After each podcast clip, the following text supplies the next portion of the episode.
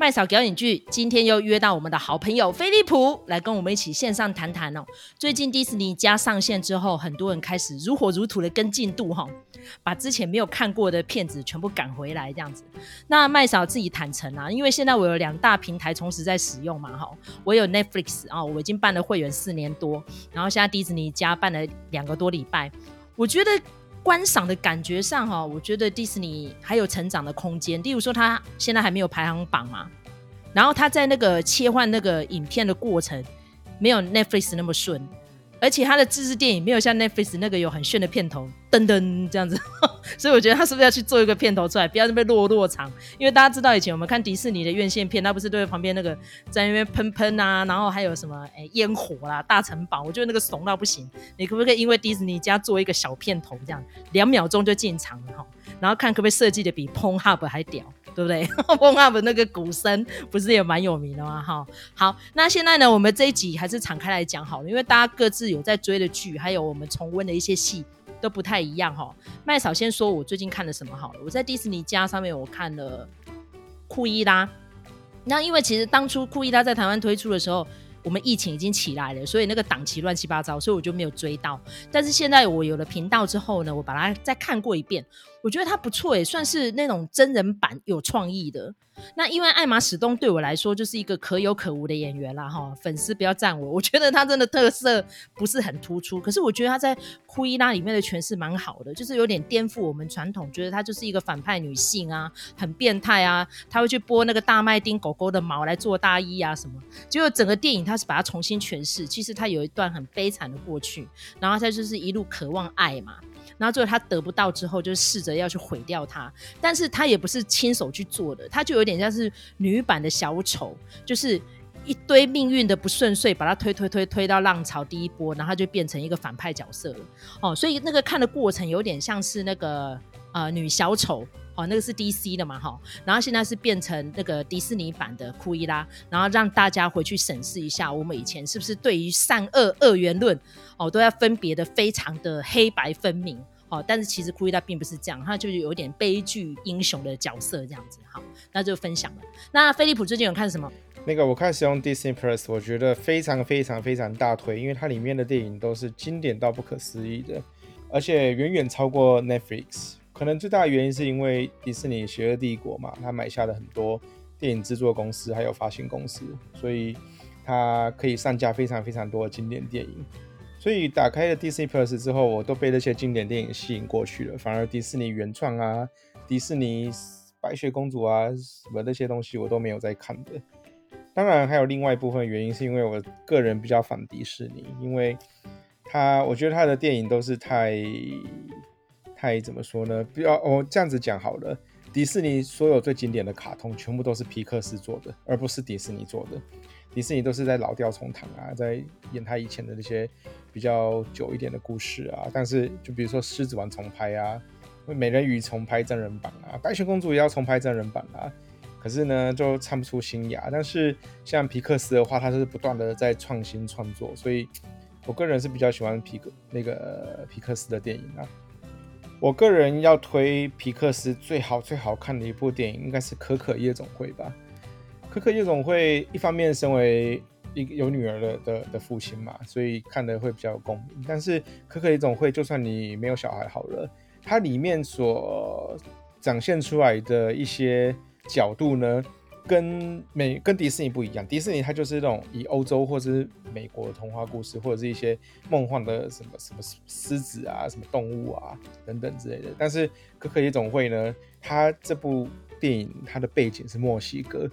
根据很多文章指出，这部电影对于墨西哥亡灵节的考究是非常的深，所以它里面有很多你去看那部电影，它里面它的。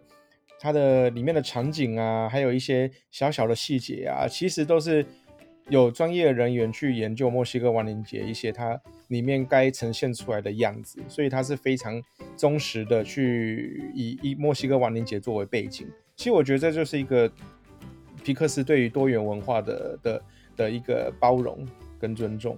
然后你知道，因为皮克斯它是在北加州嘛，那跟南加州那种。出出生地就不一样，所以皮克斯它其实本身有带有一点那种北加州一点的文化。你知道他最近又又又有改拍成舞台剧了吗？而且里面的歌也非常的好听，然后所有的剧情都很连贯，不会让你觉得无聊，而且是从从八岁到八十岁，连我爷爷都觉得好看的一部电影，所以我个人是还蛮推荐《可可夜总会》的。哎，那个哎。飞利浦，你刚才有讲到北加州跟南加州的区别，你可以稍微详细的讲一下北加州跟南加州有什么样子的呃风格上的不同吗？来，我补充一下，北加州哈有一些重要城市就是 San Francisco、San Jose、Sacramento、Oakland，哦，这个大家比较知名的城市嘛，对不对哈？所以大家知道那个 Silicon Valley 就是戏谷，就是北加州啦，就是比较聪明的人都住在北加州哈。好啊，就是。其实北加州，其实美国加州北加跟南加吵很凶，他们两个是很有可能会投票，然后分成两个州的一个地方。北加州当然比较就是以科技为重镇嘛，叫做 Bay Area，它就是环绕在一个 San Francisco Bay 的一边，他们就一直在。考塞那个南加州说：“你们啊，就整天就直接喝鸡尾酒啊，晒太阳啊，然后就是拍这种电影啊，唱歌啊，过着酒池肉林的生活啊。南加州的话，就是你知道阳光、沙滩、棕榈树嘛。然后南加州有一个非常非常重要的地方叫好莱坞，好莱坞就是其实它是美国算是流行文化的发源地，很多流行文化都是以那边为起点的。”所以他们就是带有一种那种比较休闲啊、热带风情的感觉。然后因为那个你知道南加州在那边，洛杉矶那边就会过着一种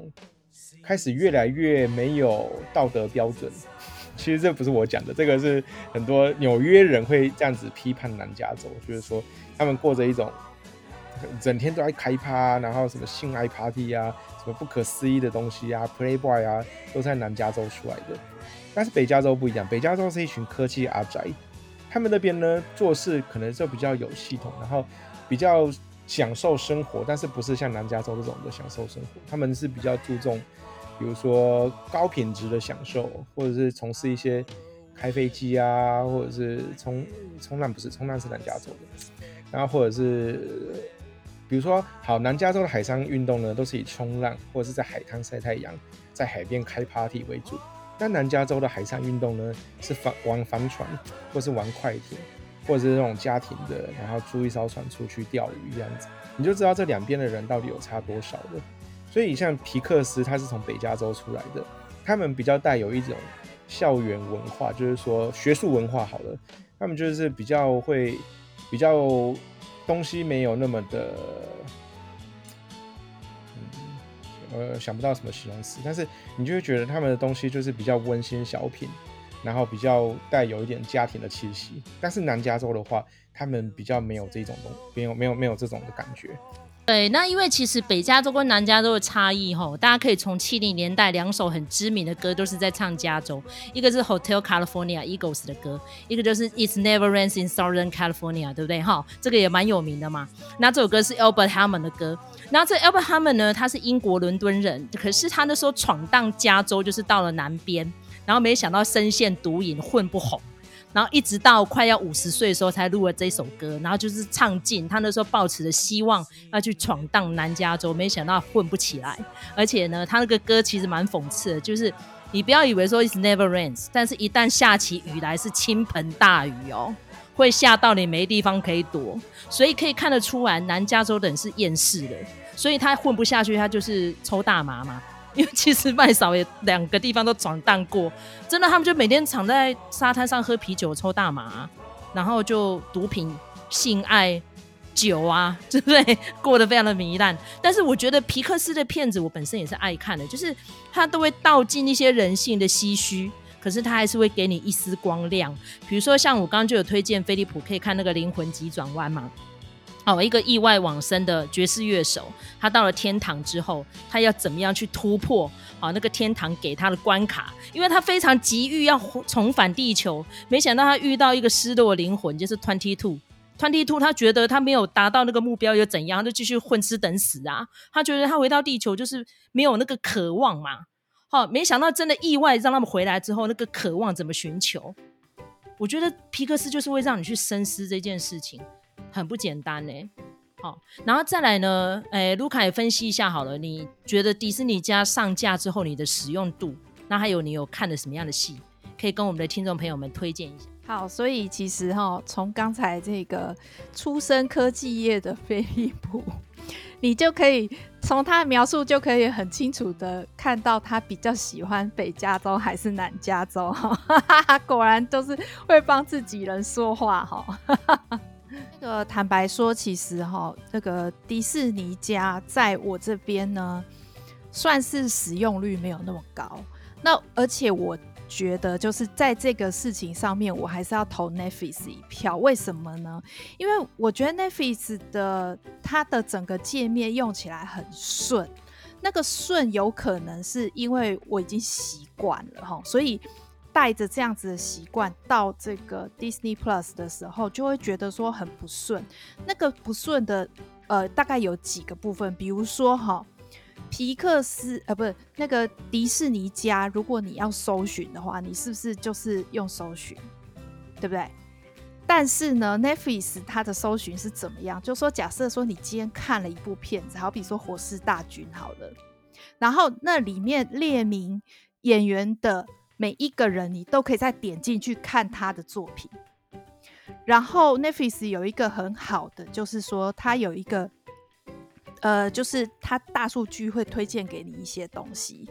那所以那又是另外一个 list，所以等于是说 Netflix 里面有非常多隐藏的呃 list，好，比如说今天你看了一部瑞典电影，好了，那你从瑞典那个栏目你可以再点下去，你就可以看到更多瑞典的作品。可是 Disney Plus 没有这样子，就是你要搜寻什么片子，就是你要想好想清楚说，哦，我今天要搜寻什么。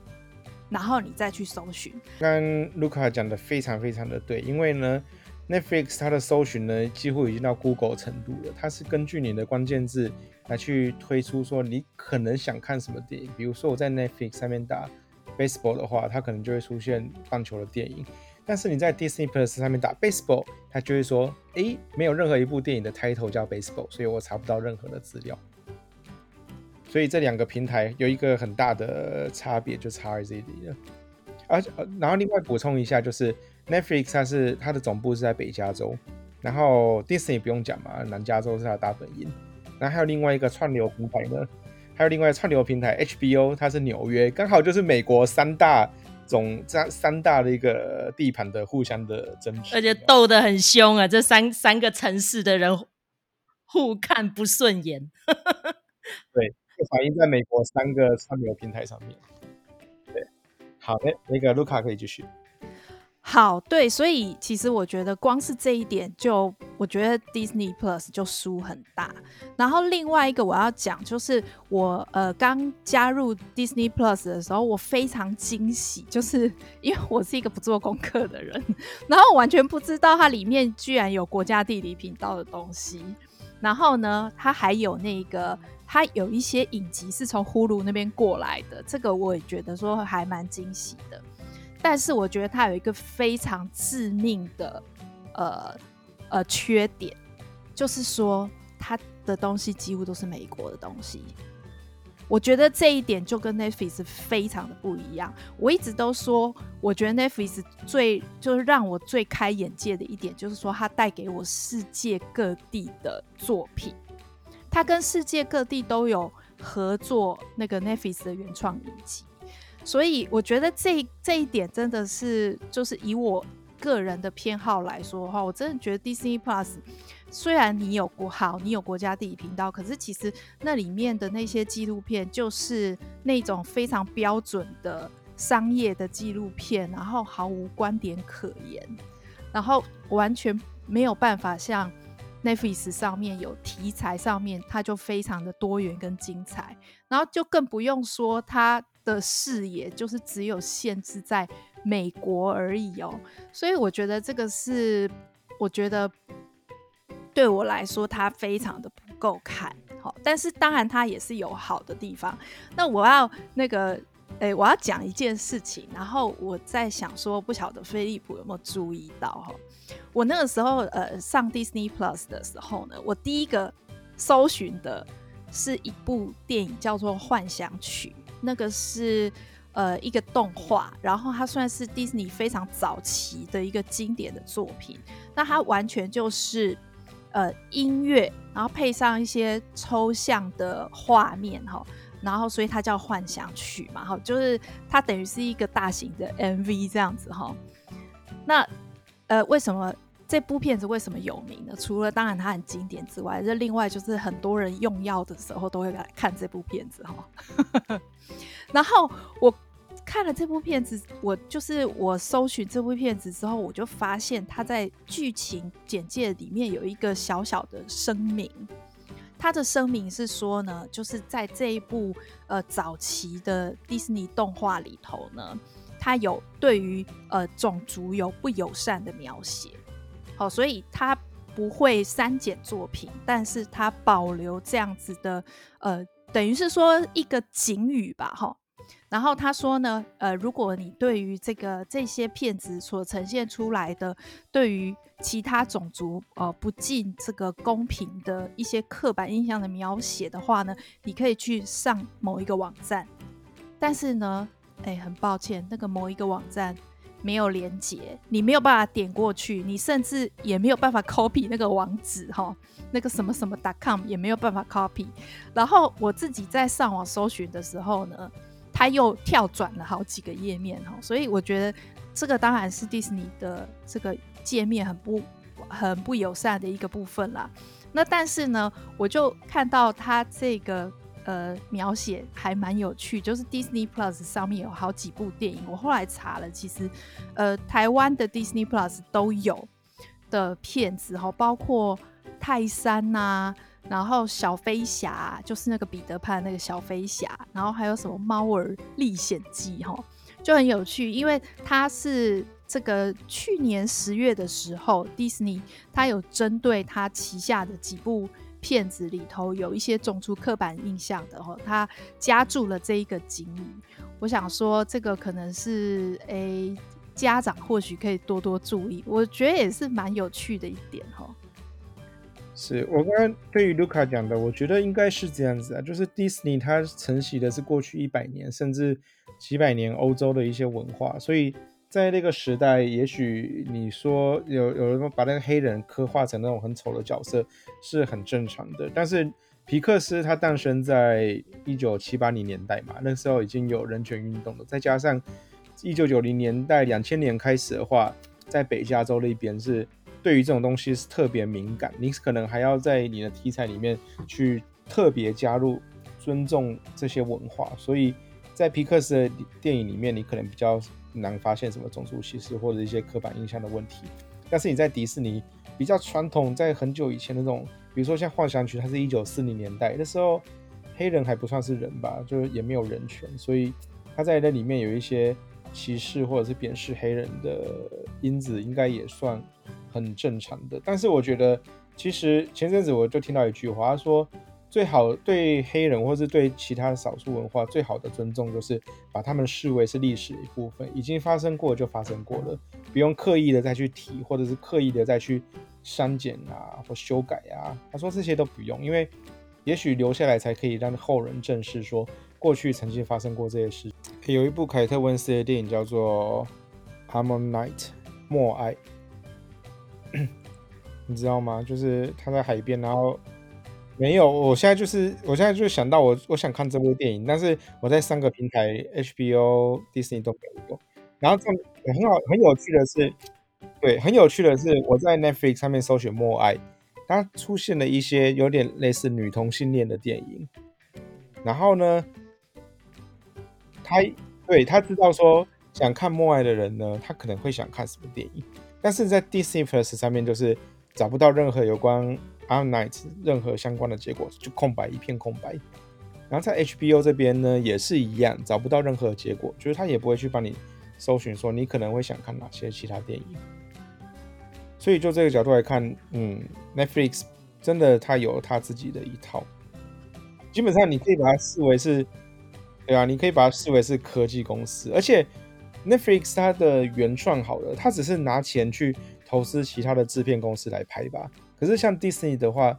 或者是 HBO，他们是有自己的制作公司，然后自己用自己的钱让自己的制作公司去拍，然后拍完之后让自己来发行，他们就是从头到尾一套包好吗？对，我觉得其实那个 Disney Plus 它用这样子的一个加注警语的方式，我也是给予肯定的哈。那个就让人想到之前就是乱世佳人，它在串流上面也是属于，就是说先下架，然后之后上架的时候呢，加注警语以及一些你应该知道的和关于那个时代呃氛围的一些呃描述哈。那那个除了黑人之外哈，其实比如说像那个小飞。彼得潘里面，他是对于这个原住民哈，美国的原住民，我们都不要忘了，美国是有原住民的哦，他们的印第安人哈，那这个有这个呃，就是不当的描写，所以我觉得其实呃，在现在这种就是很讲求政治正确的时代里头哈，那我我我是蛮肯定的，我只是觉得说他呃。就是它的配套做得很不好，就是说，当你想要深入了解的时候呢，你就你就不知道要去哪里看。你比如说像那个《猫儿历险记》啊，你就会觉得说，哎、《猫儿历险记》到底是有什么冒犯到种族的？原来它是怎样？它里面有一幕就是猫在弹钢琴的时候是用筷子弹琴。所以他就说：“他说哦，这个哦很不好。现在我们讲起来，这个都是 racist 哦。所以，所以他就是有特别加注。那我觉得就是这个是一个蛮好的、蛮好的开始，还是蛮周延的做法。只是说，对于台湾地区的呃观众吼，或者是说父母来说，就变成说你还要自己再去找这些东西，才可以就是让你的小孩知道。”哦，这个描写是不对的，他就是非常的不直觉这样子。嗯，对，迪士尼有一点很奇怪，就是它不是像 Netflix，如果你搜寻一部电影在 Google 上面，然后如果在 Netflix 可以看，你就可以按进去那个小小的 N，哎，真的我就可以看了。可是很奇怪哦，像一些 Disney 上面的片子，你把那个电影搜寻进去，它不会直接连接到 Disney 家的账号，没有，它就是横向很差，就是你刚刚讲那个搜寻界面。没有很友善呐、啊，比如说像麦草昨天就在迪士尼家上面发现我之前很喜欢的一个黑色喜剧片叫《试婚游戏》，哦，我很推荐飞利浦可以看，叫《Ready or Not》，是在讲那个 Samara Weaving，他就是长得有点像马哥罗比，有没有？然后因为他最近是拍那种 B 级片红了嘛，他现在是靠片女王哦，他就是演一个非常单纯天真的穷人家出身的新娘，嫁进去一个做那个桌游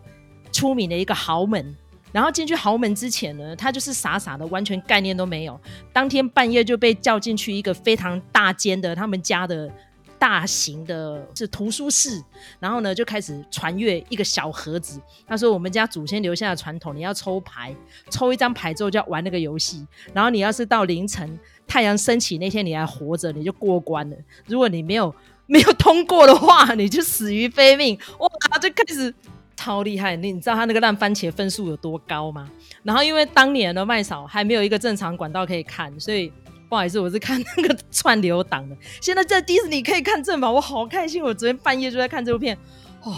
我觉得竟然迪士尼有这样子的戏，所以我觉得就是像刚卢卡讲的，它多元性还不是很够，可是它就会有那种小小的彩蛋，但是你还要花一点心思去找，就让我觉得有点累这样子。所以很希望说它这个界面可以再改善一下这样。好，以前呢，大家知道我们要看电影吼，就是最主要大宗就是要去电影院。你要想想看哦，当初为什么那个发明家哦，发明家我们在讲爱迪生嘛，对不对？爱迪生到底是不是发明电影的人，还是卢米埃兄弟？其实到最后证实是卢米埃兄弟，并不是爱迪生，因为爱迪生局限了大家看电影的想象，只能透过那个放映机从盒子里面看嘛。可是卢米埃兄弟呢，是用投影的方式放在大荧幕，可以一次给比较多人看，然后就收门票就好了。那现在呢，我们是进入到家家户户，每个人用荧幕来看。所以呢，我觉得基本上可以跨各种平台跟收看模式，可以让更多人接触到精彩的电影。我觉得是现代人之福啊！但是你要想想看，已经有那么多双眼睛在看你们的作品，拜托你要把故事说的好一点，可以吗？甚至于你要有点创意，行不行啊？像麦嫂这一阵子为什么非常抱怨哦？大家可以听得出来，我是怒气未消，就是我浪费了非常多的时间在看一些大家所谓的排行电影。然后整个看完之后让我怅然若失。我说可不可以把我花掉的时间还给我？比如说像刚刚卢卡讲的，比如说一些啊漫威片啊、超英片，麦嫂不是没有看，整个看完之后就是像飞利浦的感觉一样，就是我看了什么啊？尤其是上一集我跟卢卡有一段争论，就是针对永恒族嘛。